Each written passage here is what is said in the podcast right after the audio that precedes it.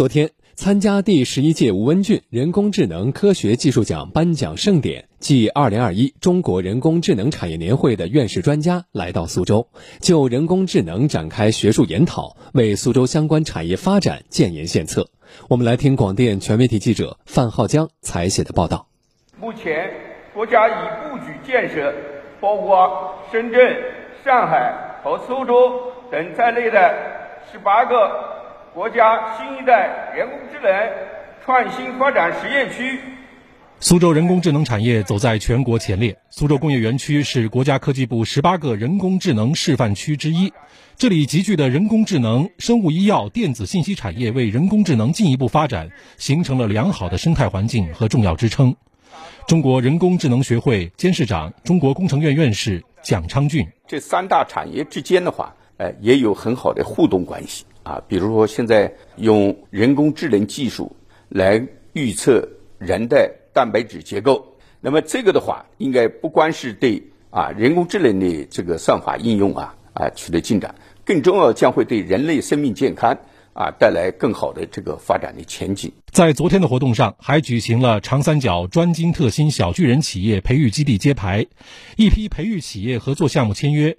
第一期人工智能科技成果产业项目授牌等活动，蒋昌俊说：“这些举措将为苏州吸引人工智能人才奠定基础。苏州可以和啊，比如说北京、上海大湾区联动，优势互补。所以我们怎么用一种好的这种商业模式、组织模式来把这个事完成好，这是一个挑战。”二零二一年度第十一届吴文俊人工智能科学技术奖共评出六十六个获奖项目成果，其中来自苏州工业园区的荣奇工业科技苏州股份有限公司、苏州闽新微电子技术股份有限公司两家企业获得相关奖项。苏州闽新微电子技术股份有限公司是微电子机械系统行业唯一获奖单位。企业公关总监沈晨伟：我们的声学传感器从 MEMS 芯片、ASIC。以及封装测试等各环节技术与国际竞争对手相比，综合实力占优，而且个别指标还领先于对手，比如说芯片的尺寸、灵敏度、封装等。因此，不仅打破了国外芯片的垄断与技术封锁，实现进口替代，而且极具性价比。目前，明星股份的声学传感器出货量已位列全球第四。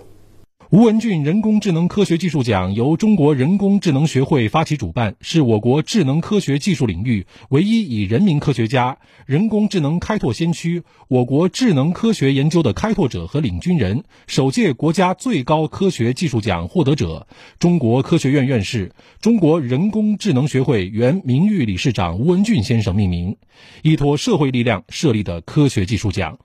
具备提名推荐国家科学技术奖资格。被誉为中国智能科学技术最高奖，